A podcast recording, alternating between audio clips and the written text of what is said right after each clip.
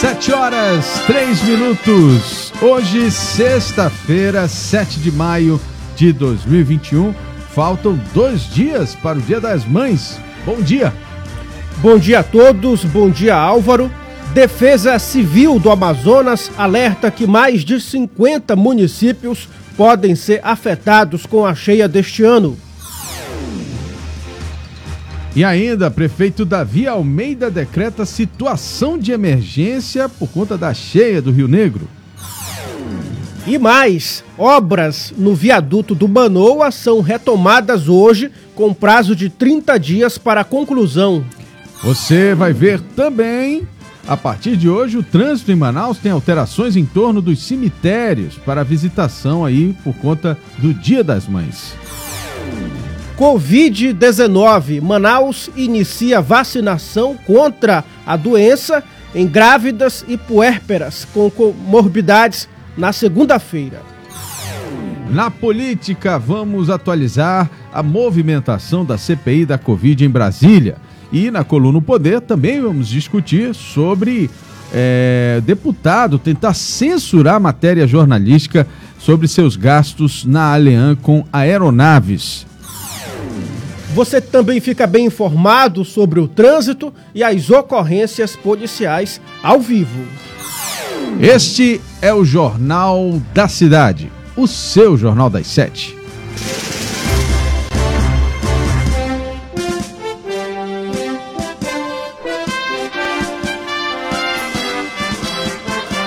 As notícias da cidade de Manaus.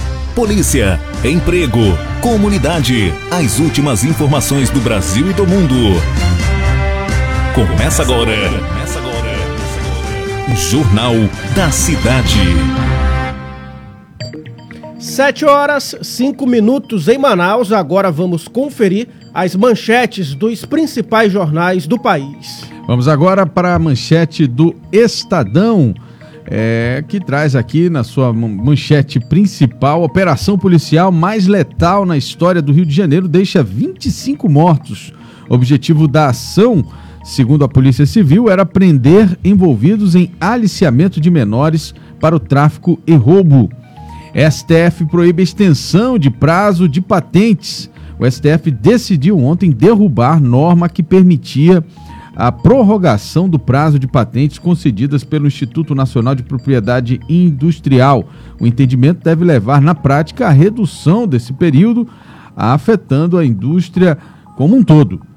Queiroga admite que vacinas foram infladas. O, o ministro Marcelo Queiroga confirmou em depoimento à CPI da Covid que o governo inflou o volume de doses de vacinas já contratadas, como mostrou anteontem o site Estadão. Mulher de líder governista ganha cargo em Itaipu. Ex-governadora do Paraná, Cida Borghetti, mulher do líder do governo na Câmara, Ricardo Barros, do Progressistas do Paraná, foi nomeada por Jair Bolsonaro para integrar o Conselho da Itaipu Binacional. Essas foram as manchetes do jornal Estadão desta sexta-feira, dia 7.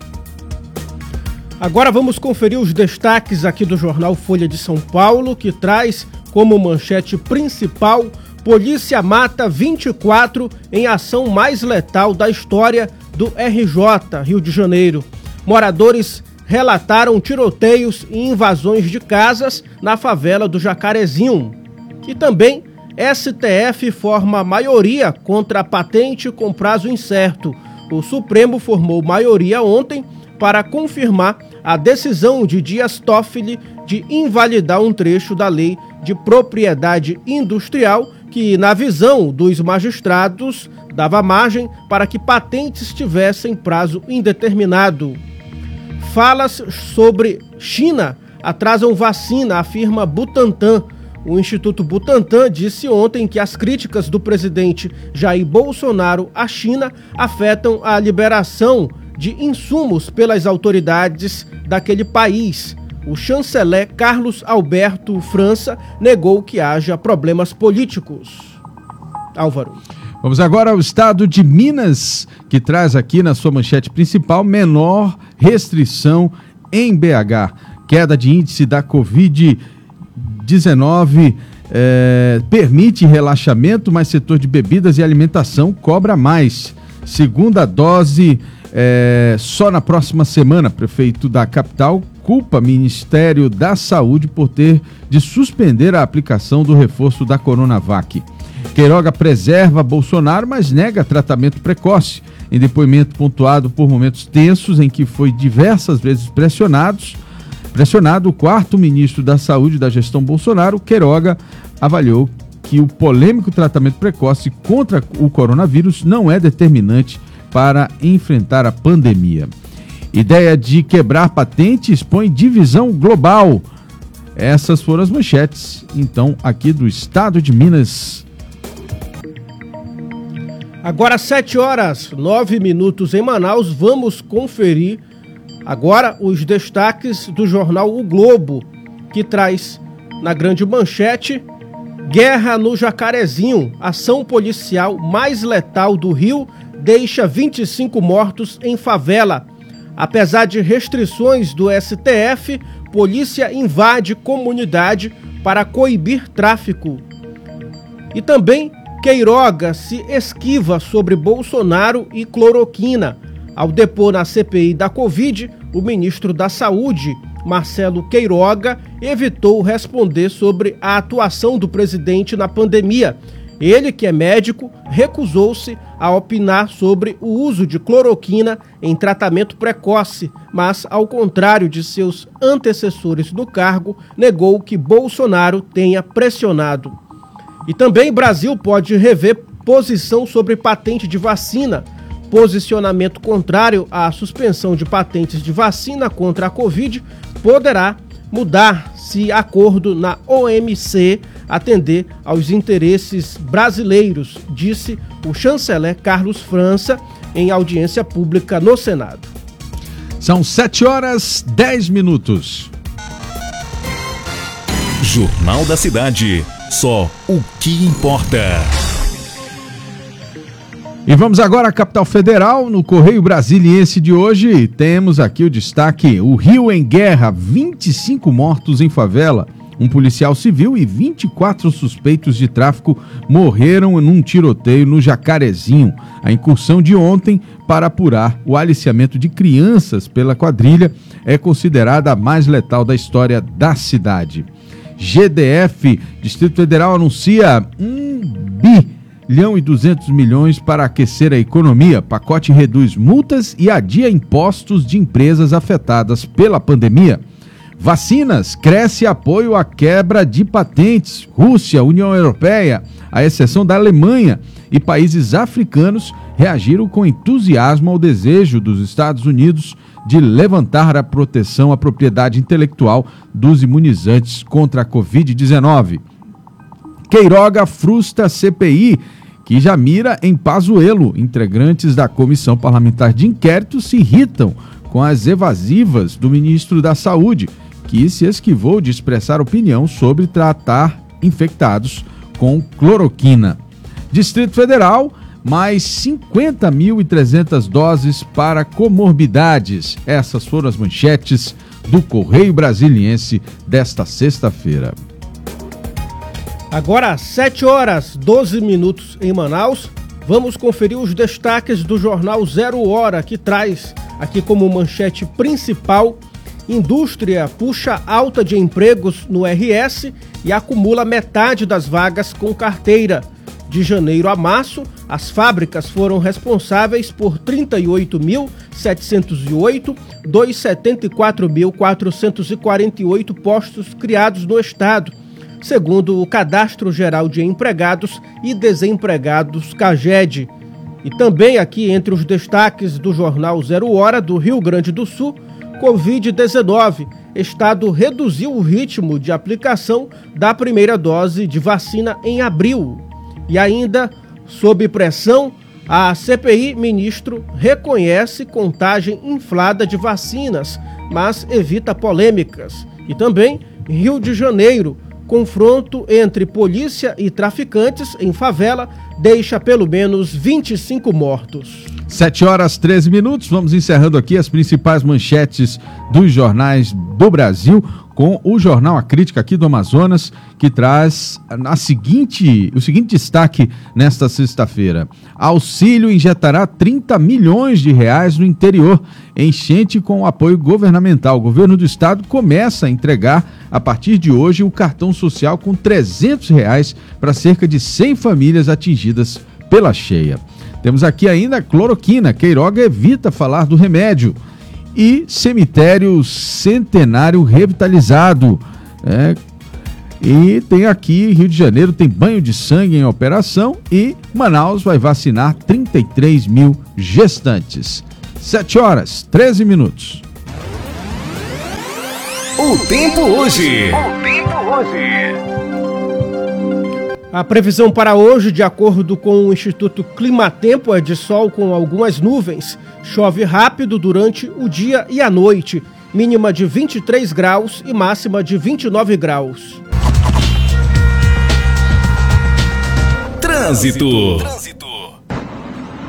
Muito bem, são 7 horas e 14 minutos. Quero aqui dar o bom dia para Ana Feitosa, para Sol Guerra e para o Michel Aquino Batista, que estão nos acompanhando aqui pela transmissão nas nossas redes sociais. E eu quero mostrar para você esse símbolo que está aqui do meu lado: é a ZLZN, é a nossa rádio web. Você pode baixar o aplicativo na Google Play para poder ouvir nos direto do seu celular, sem precisar ter conta em rede social nem nada. Você acompanha o Jornal da Cidade e toda a programação jornalística ao longo de todo o dia aqui produzido pela Rede Norte Digital. Baixa aí o aplicativo da ZLZN, a nossa rádio na web. Edila Chaves trazendo agora sim as informações da manhã desse início de manhã para você que está se preparando para sair de casa hoje, você que está nesse momento é, se programando para fazer alguma atividade. Edila, alguma ocorrência assim que esteja atrapalhando ou o trânsito está tranquilo nessa sexta-feira, por enquanto, né? Bom dia, Álvaro. Bom dia, Tiago. Bom, bom, dia, a todos que acompanham a nossa transmissão. Adoro esse bom dia de fundo aí do Tiago, né? Bom, Álvaro, no momento, a nossa equipe recebeu informações de que na bola, ali em frente, a feira da Compensa, que interliga a Compensa ao bairro de São Jorge, estaria tendo uma lentidão no trânsito, né? Mas, segundo informações, um carro com pane mecânica teria ocasionado este problema. Fora isso, de comum, né, na, no Coroado, no bairro do Coroado, temos também aquela questão da lentidão no trânsito, agentes de trânsito no local e na Avenida Constantino Neri e também de Jalma Batista, o fluxo normal. Agora, Álvaro, pra, para o Dia das Mães, nós temos aqui um alerta a todos, viu? Vamos ter uma atenção maior sobre o trânsito. Presta atenção aí, viu, gente? Fica atento que no imediato você já fica sabendo do que acontece, motorista. Olha, os cemitérios serão abertos, né, para visitas. Porém, tendo a capacidade limitada para 100 pessoas. E o que tem a ver com o trânsito? Vamos lá. Na rua Maceió, na zona centro-sul, ela será interditada à meia-noite de sábado, no trecho entre a rua Domingos Lima e a Avenida Álvaro Maia. Esse fluxo será desviado à direita para a rua Domingos Lima, posteriormente para a rua Santos Dumont. No sentido centro-bairro, a Maceió será interditada somente no horário da missa. Atenção, não vão confundir, viu? No sentido centro-bairro, somente no horário da missa, que ocorre às 18 horas, que fica entre o trecho Avenida Álvaro Maia e a Domingos Vira. Temos também o desvio, que será à esquerda para a rua Major Gabriel, permanecendo à direita livre. Maiores detalhes sobre isso, obviamente, você vai poder estar acompanhando no site imediato. Quem vai para o cemitério Santa Helena, o fluxo de veículos naquele corredor próximo ao cemitério Santa Helena, no bairro São Raimundo, eles terão as seguintes alterações. A rua São Sebastião será interditada a partir de meia-noite de domingo no trecho entre as ruas São Vicente e Jerônimo Ribeiro, atrás do cemitério. Atenção, quem vai é para Santa Helena. Já para Nossa Senhora Aparecida, Tarumã, não será interditada. Mas aquele retorno bem frente ao cemitério, gente, ele será vedado, viu? Ou seja, para você que quiser passar ali na estrada do turismo, sentido cemitério, esquece o retorno em frente ao cemitério, viu? Ele será vedado. E outra coisa positiva, viu? A questão dos coletivos. principalmente para o cemitério Tarumã, nós temos a linha 120, 126, 450, 542, 641, 678. São 86 veículos mais 15 reservas, ao total de 101 coletivos para atender a população. Observação: na frente dos ônibus terá uma placa informando para qual cemitério este ônibus faz a rota. Essa é a notícia que nós temos para vocês, trazendo informações sobre o trânsito, antecipando o condutor justamente para o Dia das Mães. Obrigado, Edila Chaves. Daqui a pouco a Edila volta com informações aí sim dos casos de polícia dessa noite e madrugada de segunda-feira, ou aliás, de sexta-feira. É, e eu queria aqui dar também, continuar dando bom dia aqui ao pessoal que está nos assistindo. Bom dia para Josefa Assunção, direto lá de Canelinha, no, em Santa Catarina. O Johnny Austin, a Elis Regina, o Marcos Paulo Araújo, é, a Isaac Lucena. Temos é, aqui ainda a Cate Santos, todo mundo aqui acompanhando a nossa transmissão mais uma vez. Baixa aí o nosso aplicativo ZLZN na Google Play. Tem aí você assistindo e acompanhando pela rádio, pela nossa rádio web, o jornal de hoje. Obrigado, Edila.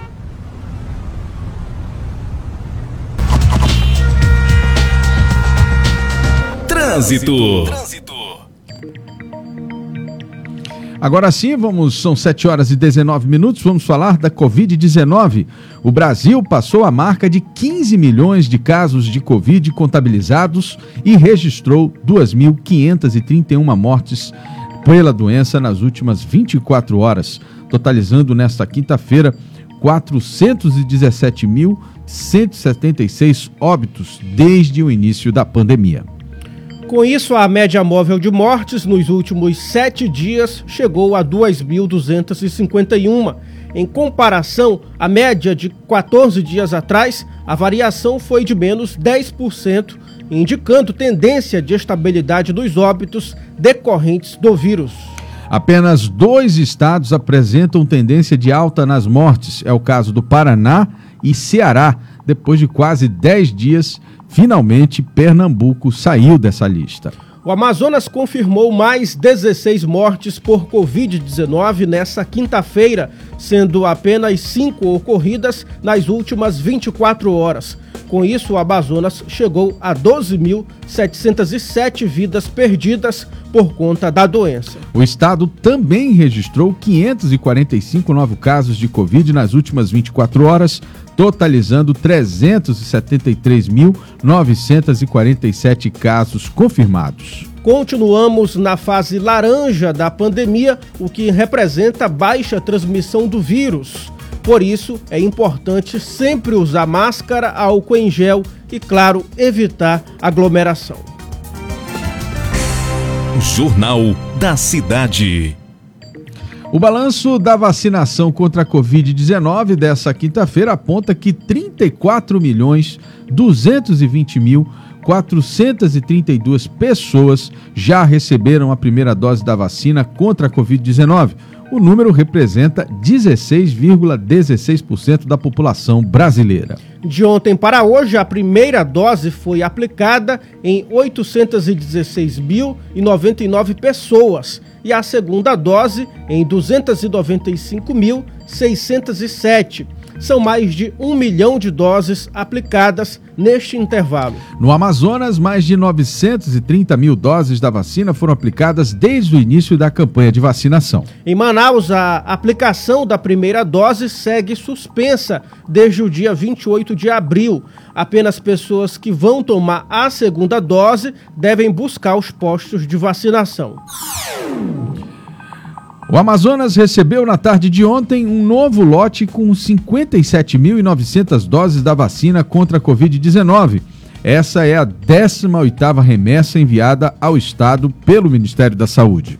No total, já foram recebidas 1.683.320 doses da vacina. As vacinas serão liberadas para todos os municípios após a definição do grupo que será atendido. Manaus vai iniciar a vacinação contra a Covid de grávidas e mães com até 45 dias de pós-parto que possuam comorbidades na segunda-feira, dia 10 de maio. O atendimento a esse grupo será concentrado em um único ponto de vacinação. Atenção! O, o Centro Estadual de Convivência da Família Padre Pedro Vinola, localizado na rua Gandu, bairro Cidade Nova, na zona norte de Manaus. Além disso, a aplicação da primeira dose para grupos remanescentes será retomada amanhã, de acordo com a Prefeitura. Pessoas de 18 a 59 anos com doenças pré-existentes devem buscar um dos sete postos de vacinação, conforme o calendário em ordem decrescente. Destacamos que apenas as gestantes e puérperas maiores de 18 anos e com comorbidades poderão se imunizar nesta fase. Para elas, a vacinação só ocorrerá se a usuária estiver cadastrada e agendada na plataforma Imuniza Manaus. Jornal da Cidade. O prefeito de Manaus, Davi Almeida, decretou a situação de emergência devido à cheia do Rio Negro. A medida foi publicada no Diário Oficial do município de quinta-feira de ontem e o decreto terá vigência de 90 dias, portanto, três meses. Ontem, o nível do Rio Negro atingiu a cota de 29 metros e 30 centímetros. Isso significa que o nível do rio está apenas 67 centímetros abaixo da cheia histórica de 2012, quando houve o pico de 29 metros e 97 centímetros. Segundo o Serviço Geológico do Brasil, que faz essa medição, a previsão é de que neste ano o nível do rio chegue até 30 metros e 35 centímetros. Absurdo, hein? Isso vai dar muito, muito prejuízo. Ultrapassando a cheia histórica de 2012. Pois é, inclusive, Álvaro, já vi umas fotos lá do centro da cidade impressionante. Aquela área ali do, do relógio é municipal já alagada. Tomada, né? E é uma questão de, e é questão de dias, né? Questão de dias essa a situação, né? Daqui a pouco a gente vai estar tá lá, você vai poder acompanhar ao vivo pelo imediato. A, a gente vai mostrar em detalhes como é que está o centro da cidade. Muita gente não vai no centro da cidade com costume. Então vai ser uma oportunidade de você ver como é que está a situação por lá. Vamos continuar falando sobre a cheia aqui no Amazonas. A nossa equipe conversou com o secretário executivo Coronel Francisco Máximo, da Defesa Civil, sobre os atendimentos na cheia. Pois é, e durante a entrevista, o secretário informou que até 55 cidades do estado podem ser afetadas por essa cheia. Vamos ouvir. Previsão, isso não pode ser levado com, com uma certeza. Vai ser é, que vamos atingir, mas tudo demonstra que teremos sim a maior enchente, né, vivida ao longo desses, desses anos e que pode afetar entre 50 e 55 municípios. Até agora, quantos já foram afetados pela cheia? Nós temos 20 municípios em situação de emergência e mais 22 que já atingiram a cota de transbordamento, ou seja, estão em níveis críticos e que já estão é, em processo de decretação de situação de emergência. Ou seja, nós estamos falando aí de aproximadamente 42 municípios. Então, até agora são pelo menos 42 municípios que devam decretar durante essa semana ou próxima semana situação de emergência. É Exatamente. Os processos estão em análise, né? as equipes estão em campo, já estão dialogando com as prefeituras municipais e é uma questão de, de fase. Estamos, os processos estão sendo analisados, mas eu acredito que até o final da semana que vem é, tenhamos aí em torno de 42 municípios em situação de emergência. É, secretário, só mais uma perguntinha. É... Previsão Pois é, são 7 horas e 27 minutos. Uh, o caso, esse caso que você, uh, caso você ainda não tenha visto, né, a situação nos interiores, hoje é uma comitiva do governo deve ir a Anamã, mas ontem, é, anteontem, na verdade, nós estivemos no município do Careiro da Várzea e nós já mostramos essa, essas imagens que você vai ver agora, ontem, mas para você que ainda não conseguiu entender o que está acontecendo, é, no interior, depois a gente vai falar da capital, mas no interior, veja aí a situação na matéria aqui do Tiago Gonçalves, que esteve lá pessoalmente conferindo a situação do município. Uma imensidão de água invade a floresta. Na região do Rio Solimões está Careiro da Várzea, um dos municípios afetados pela cheia do Amazonas, que este ano pode superar a maior que já ocorreu, em 2012. Na zona rural, a residência da família de Francisca ficou assim. Uma segunda casa foi improvisada por eles ao lado, mas que também pode ser alagada casas são altas, 4 metros de altura, mas já alagou tudo as casas. Aí a gente está aqui, mas vai alagar também. A enchente também tira o sossego de Ana Maria. As coisas dela estão suspensas nas chamadas marombas, pisos elevados de madeira. Desse jeito fica difícil, mesmo, difícil mesmo. Ficar aqui dentro de casa, assim, dentro d'água, né?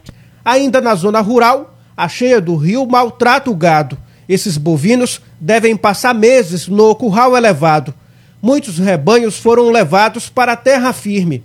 A grande preocupação é com a alimentação dos animais. Na agricultura, plantações inteiras foram tomadas pelas águas. Este agricultor relata sobre o impacto. Uma época dessa, a situação fica precária. Né? Já levou as plantações todas já, o prejuízo já está feito. A sede de Careiro da Várzea já foi 95% atingida pela subida do rio a prefeitura mandou fazer pontes para garantir a locomoção dos moradores. São aproximadamente 18 mil pessoas afetadas pela enchente aqui no município.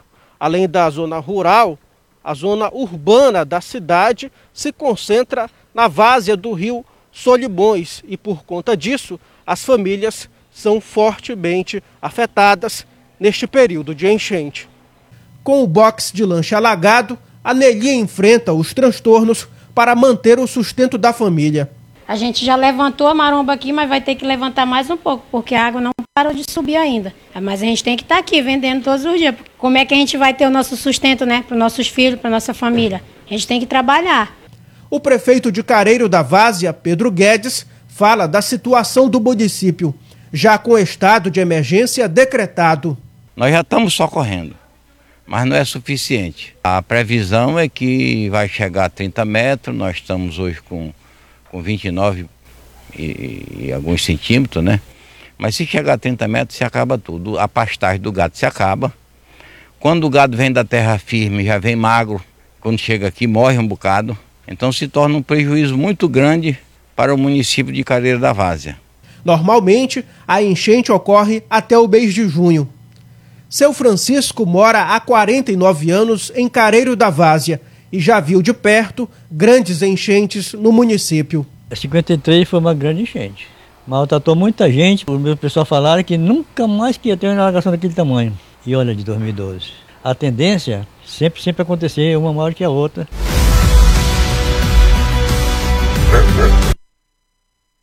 Essa situação, essa situação é, é realmente preocupante.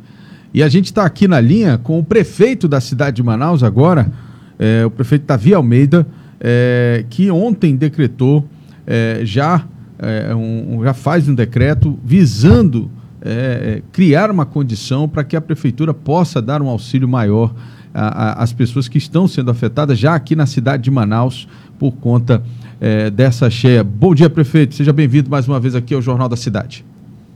Bom dia, Álvaro. Bom dia aos seus ouvintes. É verdade, nós estamos é, vivenciando aquilo que pode ser a maior enchente da história da, da nossa cidade, quem sabe também do estado do Amazonas. Eu, eu vi a, a matéria sobre o Careiro da Várzea e a Prefeitura de Manaus montou um plano de contingência.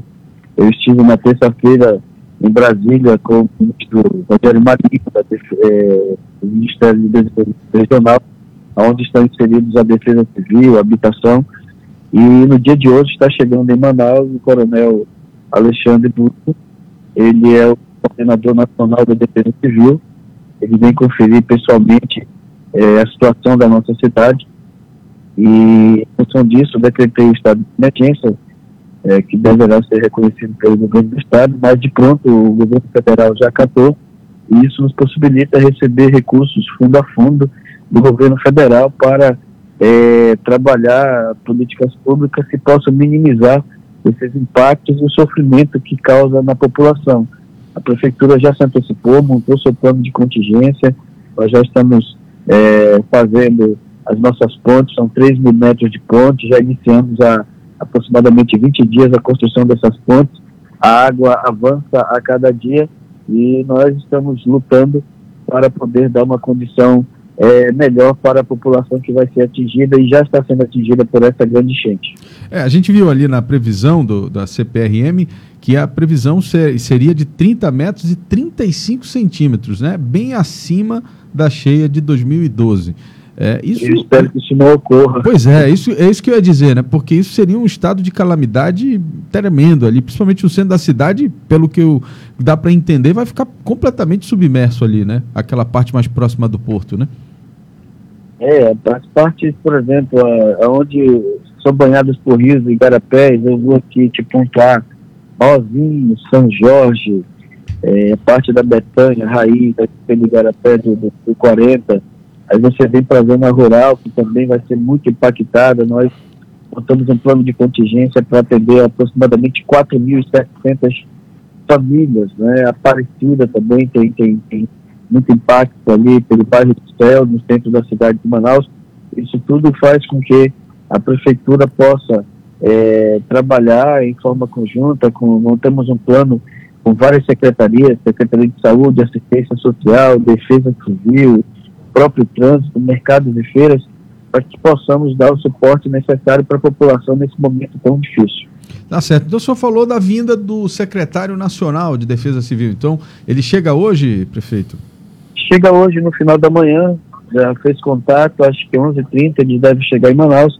Às 14h30 estarei com ele, recebendo, e nós vamos andar em algumas áreas da nossa cidade para ver de perto a situação os ribeirinhos, a situação difícil que a cidade de Manta enfrenta. Tivemos aí a maior crise sanitária é. da história no mês de janeiro. E agora, o mês de maio, o mês de junho, está vizinho uma possibilidade da maior enchente da história da nossa cidade. Nós estamos trabalhando com grandes problemas que estamos enfrentando na cidade, porém, a prefeitura está presente, dando respostas rápidas a esses problemas que aparecem. Tá certo. Conversamos aqui com o prefeito da cidade de Manaus, Davi Almeida. Muito obrigado, prefeito, pela sua participação e a gente deseja sorte e discernimento nessas decisões tão importantes que serão tomadas aí nos próximos dias diante dessa segunda, esse segundo problema que a cidade de Manaus vai ter que enfrentar em tão pouco tempo, né, entre um problema e outro, que foi essa segunda onda da, da Covid-19. Mas que Deus nos proteja, né, prefeito? Amém. Que Deus nos proteja, nos guarde. Desejo êxito para ti. Um bom dia de trabalho também a todos os seus ouvintes. Obrigado. Davi Almeida, então, falou aqui da presença, logo mais, do secretário nacional eh, da Defesa Civil, que vem acompanhar aqui em detalhes a situação da cheia dos rios. A gente mostrou aí no Careiro da Várzea, tem agora hoje a Namã, deve ser visitada aí por uma equipe multidisciplinar e com certeza a gente terá aí muita, muita necessidade de ajuda. Você que gosta de doar, você que gosta de doar seu tempo, gosta de doar, fazer caridade, comece a se organizar para ajudar essas famílias, porque muita gente, a gente está avisando, ainda tem um mês aí de crescimento do Rio, muita gente vai ficar desabrigada, muita gente vai precisar de ajuda para enfrentar esse momento difícil aí. Que Deus né, nos abençoe e que não, não chegue nesse limite que foi anunciado. Mas o que já está acontecendo nesse momento, o que já é realidade, já preocupa muita gente. 7 horas 36 minutos. Pois Jornal é. da Cidade. Agora, as obras de adequação no complexo viário Professora Isabel Vitória, na Avenida Max Teixeira, mais conhecido como viaduto do Banoa, será retomada hoje, com prazo de 30 dias úteis para a conclusão. Tomara, né? Dentro das medidas do projeto de engenharia apresentadas pelo consórcio para adequação do problema no viaduto, devem ser feitos ajustes na rampa oeste, que deverá estar com 9% de inclinação a partir do eixo da pista, a contar da junta de dilatação do trecho onde termina o aterro e inicia a pista suspensa, devolvendo a trafegabilidade ao local. O Parque Municipal do Mindu, em Manaus, será reaberto para a população a partir de hoje. O local estava fechado desde março do ano passado por conta da pandemia. Neste momento, apenas corrida e caminhada serão autorizados. O parque fica localizado no bairro Parque 10, zona Centro-Sul, e vai funcionar de terça-feira a domingo, das 6 às 17 horas, seguindo os protocolos de segurança contra a Covid-19. Antes da reabertura do Parque do Mindu, foram realizadas ações de revitalização da área verde do local. Além disso, a secretaria mapeou as trilhas que poderão ser usadas nessa abertura parcial do parque. Entre as novas regras para enfrentar o Parque do Mindu está o uso obrigatório de máscaras e os frequentadores passarão por aferição de temperatura. Uma informação atualizada agora para vocês: o rio subiu mais 3 centímetros nas últimas 24 horas. Agora está medindo 29 metros e 33 centímetros. Polícia. Vamos voltar então agora direto com Edila Chaves, trazendo as informações da noite e madrugada dos casos de polícia aqui na cidade de Manaus. Edila. Bom dia, Álvaro. Bom dia, Tiago. Retornando agora para trazer notícias de polícia. Eita, Manaus, essa noite até que a gente pode falar que foi amena, viu? Tivemos o caso de um homicídio, Bruno Bentes da Silva, de 29 anos. Fato ocorreu por volta das 9 horas da noite de ontem. Agora, detalhe, segundo informações, Bruno estaria se preparando para jogar um futebol. Foi o futebol da morte, né? O caso aconteceu num campo de futebol no bairro da Compensa 2. Agora, outra coisa que chama atenção, Álvaro, que devido às redes sociais terem bastante influência na vida das pessoas, está circulando um vídeo onde cinco homens aparecem fazendo um arrastão, isso em uma determinada lanchonete no bairro Santos Dumont. A informação aqui tem que esses cinco homens, três estariam armados e dois apenas fazendo arrastão nesses clientes. Esse vídeo deduz-se que tenha acontecido na última terça-feira, mas ganhou uma forte repercussão nas redes sociais. E também a Receita Federal de Manaus apreende maconha e cocaína no aeroporto, viu? Essa ação aconteceu entre os dias 4 a 6 de maio. Essas atividades de fiscalização e controle aduaneiro em cargas e bagagens saindo de Manaus, que resultaram na apreensão de 40 quilos de drogas ilícitas. Segundo as investigações, essas drogas estariam sendo levadas de Manaus para São Paulo e Salvador. Agora, aquele que ficou esperando, deu-se muito mal, viu? A equipe do Canob da Receita Federal entrou em ação e conseguiu apreender estes entorpecentes. Essas mercadorias para São Paulo, seriam oito tabletes de maconha com peso total de 4 quilos e de pó com suspeita de ser cocaína, com peso total de 7 quilos. No dia 6, a verificação física das mercadorias contidas com carga destinada a Salvador foram constatada a presença de 30 tabletes de maconha, pesando 16 quilos e 200 gramas. Olha aí, ainda tem as graminhas, né? Oxe, em ambos os casos, as drogas encontradas estavam escondidas em potes de suplementos alimentares. Olha aí, quem usava esse suplemento ia pro saco, né? Porque esse suplemento aí não faz bem à saúde em hipótese alguma. Batizado. Batizado. E Álvaro, nossa equipe nesse momento aproveita a oportunidade aí aos ouvintes que nós estamos aguardando para a coletiva com o prefeito Davi Almeida, viu? E o vice-prefeito, onde eles vão falar sobre o comitê, o comitê Especial de Enfrentamento às Cheias. Aqui na Praça do Relógio, olha, quem quiser falar com a equipe do imediato, a nossa equipe já está aguardando o prefeito, onde ele vai trazer para a gente, para falar a verdade para todos, né, sobre a situação das cheias do Rio e falar sobre como eles estão trabalhando para poder verificar a situação da população a respeito dessas cheias. Como é que está aí, gente... Edila? Como é que está aí o, o, cenário aí? Em que ponto está o rio? Como é que está a situação aí? Já... Olha, no local onde nós estamos, está tudo tranquilo, né? Nós tivemos ali a cheia de 2012, que foi a maior, né? Que cobriu até a Praça do Relógio. Mas Essa até então não chegou, não está minando água por ali. Agora sim, qualquer chuvinha o negócio pega, né? Qualquer sim. chuvinha o negócio pega. Inclusive, aproveitando a oportunidade, acabei de tomar um café delicioso no café do Robson. Quero mandar um alô para todos eles, né? Ei, Tem que desculpa aí, mas... mandar um cafezinho para mim, né, Edila? Não, mas tapioca com tucumã, Álvaro, tava uma delícia. Isso aí não vou dispensar, né? Não vou dispensar mesmo. Então, mandando um alô para todos aqueles que trabalham aqui no centro da cidade, esses trabalhadores não somente dos cafés da manhã, mas também dos lojistas, né? Olha, tem um monte de gente passando aqui, Álvaro. Vou falar um segredo, viu? Quem quiser vir pro centro, gente, venha, porque o que tem promoção de roupa, nossa senhora, a mulherada pira. E essas são as nossas informações saindo um pouco da linha policial. Quer saber do que acontece na cidade? Acompanhe o site imediato.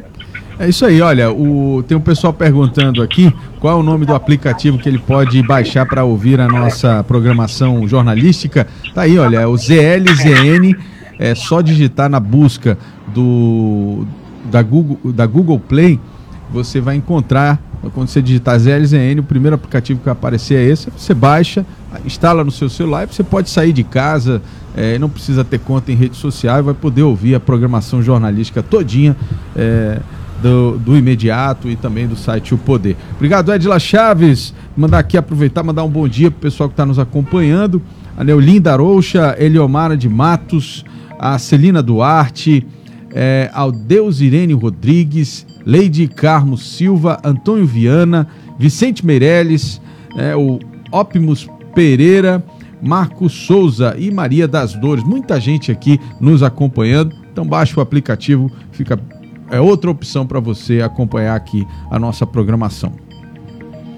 Jornal da Cidade. Agora 7 horas e 44 minutos em Manaus. É, vamos falar de política. Por unanimidade, Álvaro, o plenário do Tribunal Regional Eleitoral do Amazonas, TRE-AM, absolveu ontem o deputado estadual Saulo Viana da acusação de fraude na eleição de 2018, imputada pelo suplente dele, o secretário, o ex-secretário de Segurança Pública, Amadeu Soares, ou seja, é, rejeitou a ação de impugnação de mandato. Né?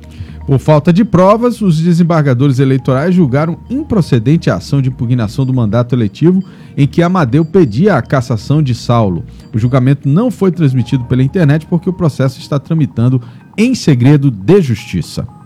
Na última terça-feira, dia 4 de maio, após o voto de quatro desembargadores pela absolvição do deputado, Luiz Felipe Avelino Medina pediu vista, ou seja, mais tempo para analisar o processo e a análise da denúncia eh, foi adiada. E aí depois teve a apresentação a do voto vista né, e o julgamento foi concluído. Muito bem, 7 horas e 45 minutos. O ministro da Saúde, Marcelo Queiroga, evitou nesta quinta-feira, durante depoimento à Comissão Parlamentar de Inquérito da Covid, responder diversas perguntas dos senadores. Parte dessas questões referem-se a temas já defendidos publicamente pelo presidente Jair Bolsonaro, como a adoção do tratamento precoce e da hidroxicloroquina. Vamos discutir isso agora com Carlos Eduardo Matos, direto de Brasília, Cadu, que tem acompanhado diariamente aí a situação da pandemia. Cadu, é, muito daquilo que a gente já falou ontem, né? É, a, essa semana foi uma semana de tentar criar um, um, um laço, digamos assim, da, da relação dos ministros com o desejo do presidente Bolsonaro em, em, aplicar, digamos assim, o tratamento precoce no Brasil, né? Mas o que de fato nunca aconteceu assim em grande escala, né? Essa que a gente também tem que ressaltar. Bom dia, Álvaro. Bom dia, Tiago. Tudo bem com vocês? Bom dia. Tudo bem, meu amigo. Que bom. Primeiramente, minha solidariedade a todo o povo de Manaus, meus conterrâneos. Estou aqui em Brasília, morando em Brasília já há sete anos e sempre morro de saudade de Manaus e fico sempre triste com essas notícias, né? Já somos tão afetados pela pandemia e agora vem a cheia nessa nessa nessa margem recorde, né? E está afetando o, não só as famílias como a economia toda. Já está muito difícil, imagina agora, né? Verdade. O Álvaro, ah, sobre o depoimento do ministro Marcelo Queiroga, o doutor Marcelo Queiroga, foi um depoimento é, considerado morno, considerado é, também subjetivo, evasivo, porque ele ficou na, na berlinda, né? Ele foi colocado, ele ficou entre a cruz e a espada no meio do depoimento, porque ele, ele é um ministro, atual ministro, ele e é tem atual, um né? presidente né? que não, ele não vem, ele vem trabalhando de uma forma e o presidente vem trabalhando de outra. Na, com o depoimento de Mandetta e de Taixe, ficou claro que o governo estava trabalhando paralelamente. Agora, com as, com as, as perguntas e as respostas que foram dadas pelo ministro, também ficou claro que o presidente continua trabalhando e que o ministro aparenta estar incomodado, mas não quer digladiar com o governo. Esse momento, ele, é, tanto que essa reunião de ontem uh, foi tão evasiva, as respostas dele, ele, ele fugia das perguntas, o presidente, o senador Omar Aziz, ficou irritado e ameaçou é, encerrar a reunião ali mesmo. Teve bate-boca, tentativa de obstrução por parte de alguns senadores da base governista que não deixaram, não deixavam ele responder, não deixavam perguntar e assim foi. Precisava o ministro precisava fortalecer ali naquela naquela a mensagem que ele deveria deixar ali era de alinhamento com o governo, mas em muitos momentos ficou claro que ele ficou ali dividido entre a questão da ciência, né, porque ele é médico, ele tinha que estar tá mostrando ali o lado dele médico, mas ele, em algumas respostas, mostrou que ele não sabe de muita coisa da, do que acontece no Ministério da Saúde. Ele é um ministro que vem falando que desde quando entrou, ele tem apenas 40 dias na, à frente do Ministério da Saúde, e ele falou, desde quando ele começou, que ele apoia as vacinas, que ele apoia o uso de máscaras, a, as medidas de, de proteção contra a Covid, mas ele é contra o lockdown nos estados. Né? Ele, ele, se alinha, ele se alinha com o presidente Bolsonaro nesse sentido. Ele é contra as medidas de lockdown é, aplicadas nos estados para fechar tudo ou interferir na economia. Ele acha que tem que ter um processo mais racional. Mas ele foi, é, ele foi muito perguntado na questão da, da, da, cloroquina. Mais uma vez, a CPI, né, Álvaro, que ela está, é. Ela está caminhando para ser uma CPI da Covid-19 para ser uma CPI da cloroquina. Porque eles querem, é, é o ponto, é o ponto de, de, de conexão aí do, do, da interferência do governo. Né? A cloroquina, que não tem ainda uma eficácia comprovada científica, mas o menino fizeram muitas perguntas, até da questão pessoal dele. Ministro, você concorda com isso? Você concorda que você, você receitaria cloroquina para os seus pacientes? Aí ele se enrolou e aí fez, respondeu de forma evasiva e aí o Maravis pegou ele ali, deu um tranco, né? Então ele, ele falou alguns pontos que foram, assim, destaque para vários senadores. O primeiro é que ele não faz, ele, ele não quis entrar na questão da cloroquina, ele não aceita, ele não, ele não dava opiniões pessoais porque ele é ministro, né? Até porque a questão da cloroquina, segundo ele, está sendo analisada pelo comitê interno do Ministério da Saúde, que está analisando de que forma a cloroquina vai ser incorporada no, no protocolo de saúde implantado pelo Ministério. Segundo ele, está sendo analisado, estudado e ainda não concluído um ano depois. Na verdade, esse protocolo de médico ainda não foi definido, mesmo um ano depois da pandemia. Ele também ele falou que não foi consultado sobre o tratamento precoce, que foi implantado na época do general eh, Eduardo Pazuello.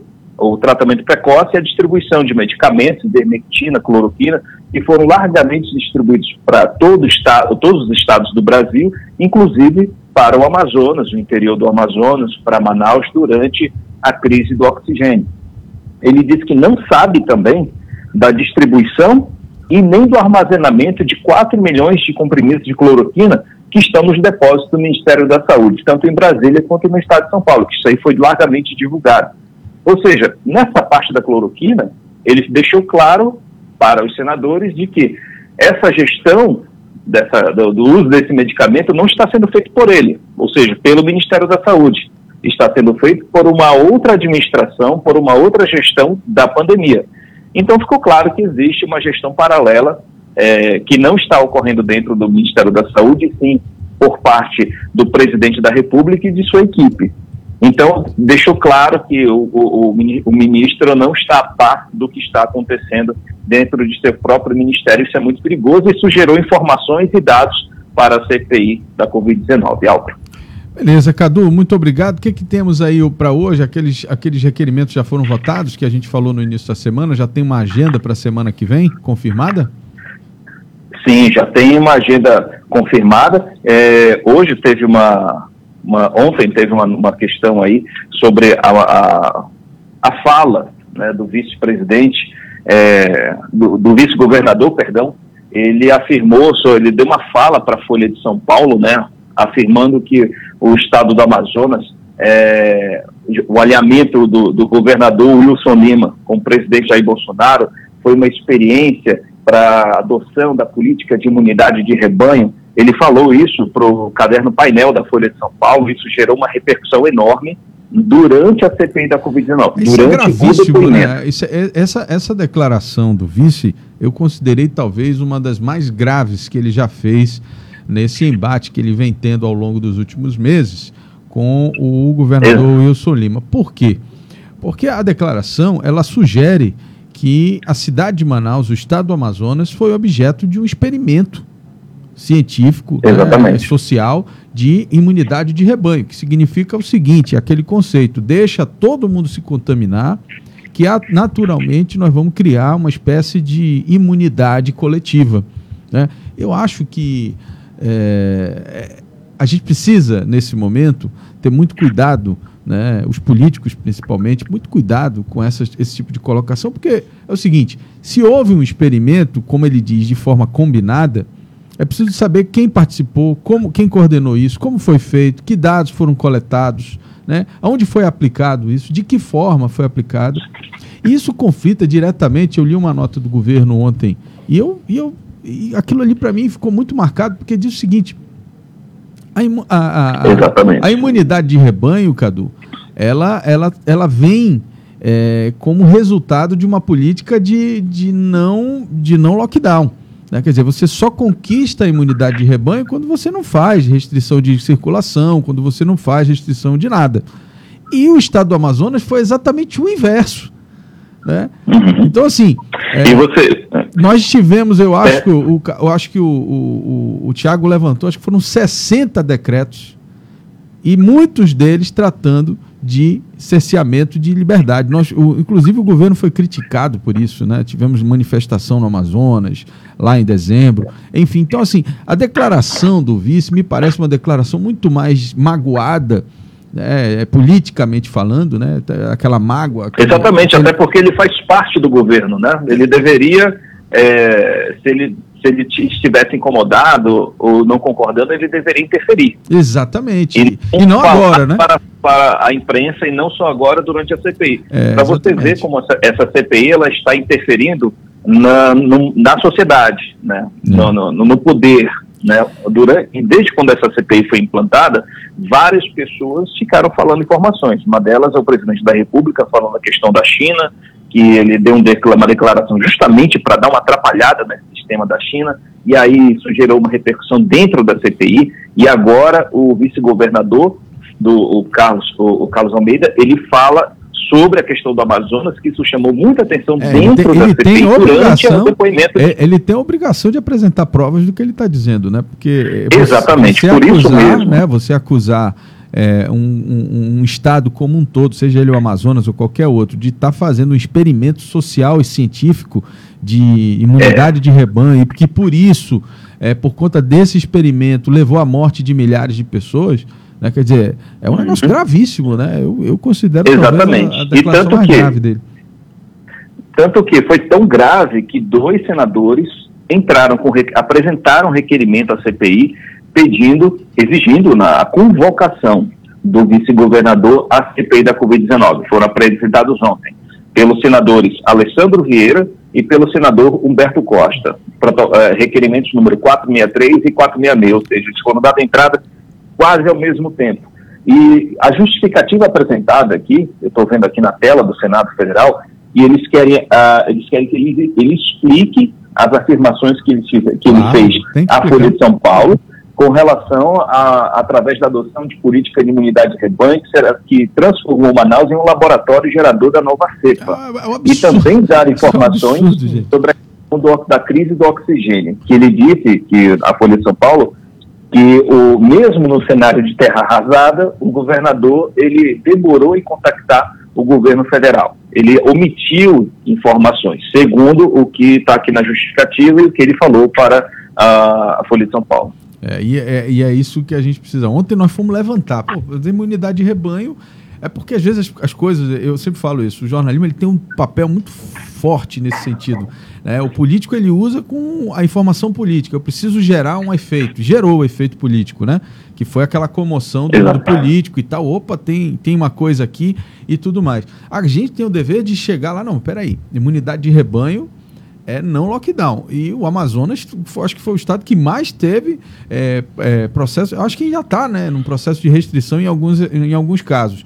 Então, assim, não parece razoável imaginar que uma afirmação dessa é verdadeira, tendo a verdade dos fatos, né? Tendo a, narrativa, a cronologia do que aconteceu na cidade, a gente vê que não, não, não prospera uma, uma informação como essa. Mas, Cadu, nós estamos no avançar da hora, não vamos conseguir falar de tudo hoje, tem muita coisa. Na segunda-feira a gente Exatamente. continua falando aí. Muito obrigado, amigo. Um abraço, Álvaro, um abraço, Tiago, um abraço a todos. Abraço. Já Jornal da Cidade. Já estouramos muito aqui o nosso. Poder.com Nosso com tempo. Bruno Mazieri. Vamos dar uma corrida aqui agora com o meu amigo Bruno Mazieri, que estava ouvindo com certeza atentamente aí é, a declaração é, em torno da CPI da Covid. Bruno, bom dia. Bom dia, Bruno. Ainda não tá? Vamos lá, então vamos continuar aqui. Pode ler aí o roteiro, né, Tiago? Vamos lá. O deputado estadual Dermilson Chagas, Álvaro, bem que tentou, mas a Justiça Estadual julgou improcedente o pedido do parlamentar de retirar sua imagem da matéria com a manchete Deputados da Alean gastam mais de 11 milhões de reais com aluguel de aeronaves em 2020, ano de início da pandemia do novo coronavírus, publicada no dia 25 de fevereiro deste ano no site O Poder. Vamos falar com o Bruno Mazieri, que já está na linha conosco. Bom dia, Bruno. Bom dia, Bruno. ouvindo? Tá conseguindo me ouvir? Agora sim. Ah, que bom. Bom dia, Álvaro. Bom tá dia, gravata. Bom dia a você que nos acompanha aí nessa sexta-feira. Tava ouvindo atentamente aí o Cadu, sim, falando da CPI, né? Pois é. Agora vamos mudar desse assunto, né? Vamos falar aqui da cidade de Manaus. O deputado estadual Dermilson Chagas ontem eh, teve uma decisão na qual eh, foi pres- preservado o direito, nosso direito de trabalhar, né, Bruno? De fazer o jornalismo sério, comprometido com as informações corretas. Não é isso? É, é isso mesmo, Álvaro. Em março desse ano, o deputado estadual Dermilson Chagas havia ingressado na Justiça Estadual um processo contra o site O Poder, pedindo que a Justiça determinasse a retirada de uma imagem sua, usada numa matéria produzida por nós, onde a gente falava que ao longo de 2020 tinham sido gastos 11 milhões com aluguel de aeronaves eh, pela Leão, pela Assembleia Legislativa do Estado do Amazonas, sendo que a Assembleia já possui, né, uma série de contratos para fazer deslocamento de servidores e de deputados, e esses 11 milhões foram acrescidos aí na, na conta do Poder Legislativo. E o que, que E o aí o deputado questionava, Bruno? o deputado dizia que o site O Poder estava fazendo uma perseguição contra ele, que ele tinha sido um dos que tinha menos gastado com a aeronave, mas a gente fez toda uma matéria, Álvaro, é, baseada no portal da transparência. E é bom a gente ressaltar isso, que todo o material produzido pelo site Poder, ele é baseado em documentos. Então a gente entrou com recurso na Justiça Estadual e ontem o juiz Marcelo Manuel da Costa Veira, da oitava vara da- do juizado especial, eh, entendeu o nosso posicionamento e indeferiu o pedido do deputado estadual Dermilson Chagas. É, eu queria só fazer uma colocação aqui, Bruno, porque a gente conversou muito sobre esse assunto, né? E, e evitamos tocar nele até que fosse dada a sentença. Mas, assim, o deputado precisa compreender que o mesmo direito que ele tem de usar a tribuna para cobrar, seja governo, seja os seus pares, seja qualquer poder, secretarias, etc., a imprensa tem o dever de monitorar e saber o que está sendo feito com o dinheiro público no âmbito do legislativo também. É, e é, preciso, fundamentalmente, que a gente não confunda o trabalho do jornalismo responsável, naquele que se baseia pelos fatos, pelas, pelas informações, com é, uma série de sites e blogs aí é, que usam é, essa, digamos assim, essa capa de estar fazendo jornalismo e não estão fazendo jornalismo, estão fazendo qualquer outra coisa, menos jornalismo. Então a gente precisa separar as duas coisas. E precisa, inicialmente, também separar que fake news é diferente de uma informação é, verdadeira. Fake news é uma mentira é, você ser alvo de uma, uma reportagem na qual é, a sua imagem ela é exposta por conta da sua atividade é, profissional, né, você precisa compreender que isso faz parte do jogo. Né? Então, assim, eu fiquei, antes de mais nada, surpreso com a postura nada democrática do deputado, no sentido de tentar cercear o direito da imprensa de divulgar os, os gastos com, com avião. E naquele momento em que eles, ele mesmo ia à tribuna quase que diariamente falar dos gastos do executivo com o avião. Ou seja, quer dizer, falem dos outros, mas não falem de mim. Né? Podemos, podemos falar de tudo, mas não podemos falar de, de, de mim, né? Não pode falar de mim. A foto não pode mais, estar ali. E mais do que isso, né, Álvaro, a gente, enquanto imprensa, e eu falo isso porque você tem muitos anos de, de imprensa, eu tenho muitos anos de imprensa, Thiago tem muitos anos de imprensa, a gente tem um objetivo e a missão de levar informação à população.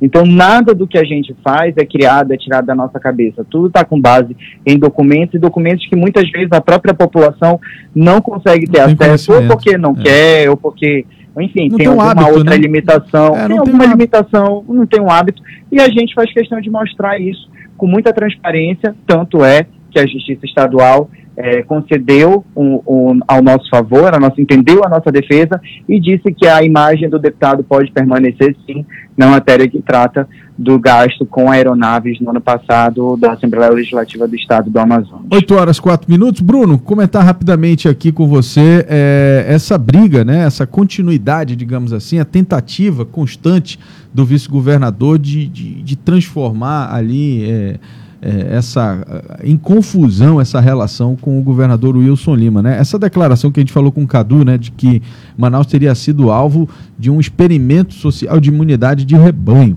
É, achei assustador isso, Bruno.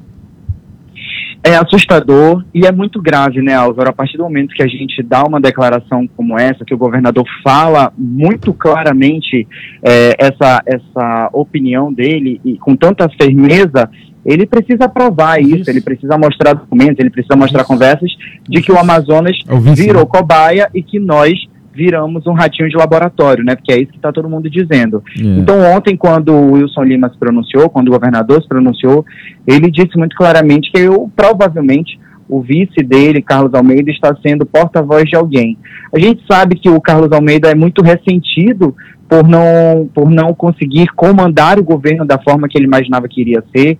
Inclusive, ele entrou, judicializou inúmeras vezes cargos, tentando cargos dentro da vice-governadoria, e o próprio Tribunal de Justiça entendeu que todo o executivo está sob o comando do governador Wilson Lima, então quem decide tudo é ele. Então, assim, é preciso a gente entender a parte política disso. Exatamente. Até que ponto o Carlos Almeida quer politizar um momento tão dramático e uma situação tão delicada pelo qual não somente o Amazonas, mas todo o Brasil está passando. Tem que apresentar provas, senão vai ficar complicado. E provas.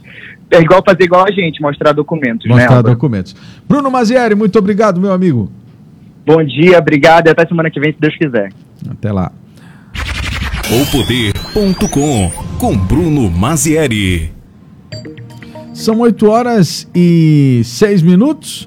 É, vamos falar aqui um pouquinho sobre preço, né? Falar aqui da cesta básica aqui na capital, de acordo com o site Busca Preço da Cefaz. Saiba agora os valores dos produtos da cesta básica aqui na capital. Então, de acordo com o site Busca Preço da Cefaz, nas ofertas de hoje, vamos falar sobre o charque, o famoso jabá, né, Álvaro? O menor valor do quilo está custando R$ 39,00 em um supermercado no bairro Glória. É, o valor máximo do produto é de 50 reais, encontrado em vários pontos da, da cidade. Eu me assustei com 39 e aí Imagina o máximo 50, é. né?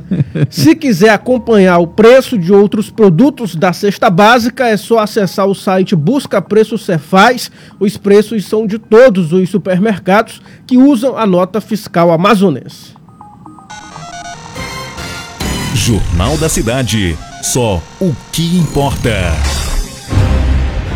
Cine 7. Cine 7. Com Ivanildo Pereira. Apesar do avançado da hora, a gente não poderia de deixar de colocar aqui as nossas dicas para você que acompanha, é, que gosta no final de semana de curtir séries, filmes durante, dentro dos canais de streaming disponíveis aí no mercado. Ivanildo Pereira, como sempre, trazendo é, as suas dicas para esse final de semana. Bom dia, Ivanildo. Olá, Álvaro, tudo bem? Tudo bem? O que, que você traz de novo aí para o pessoal que está nos assistindo? Hoje eu separei duas dicas né, da Netflix que é, são bem diferentes, né? Para quem quiser é, diferentes estados de, de espírito, né? Diferentes de interesse. Né? A primeira é a animação é, A Família Mitchell e a Revolta das Máquinas, né? Que estreou é, ontem, acredito, na, na plataforma e já está sendo muito avaliado, muito bem avaliado, né? Está tá com aprovação de 98% de tomatão, né? Tomatometer, né? Acho que é a, a, aprovação dos filmes nos Estados Unidos. Então é um filme que está fazendo muito boca já e, e, e já parece que é bem divertido, né? Não sei se você já assistiu o trailer. Tá certo. É, e, e é a história de uma família, né? Aquela típica família moderna, né? Que todo mundo fica olhando pro celular e, e, e não conversa um com o outro, né? Eles vão numa viagem e os, os instrumentos eletrônicos do mundo inteiro começam a se revoltar, né? Uma rebelião das máquinas e a família tem que se dividir para salvar o mundo, né? Pelo trailer, eu ainda não assisti outro, assisti hoje à tarde, mas pelo trailer parece que está muito divertido, né? Família é, Mitchell e a Revolta das Máquinas. Eu vi que está no destaque da Netflix essa, né?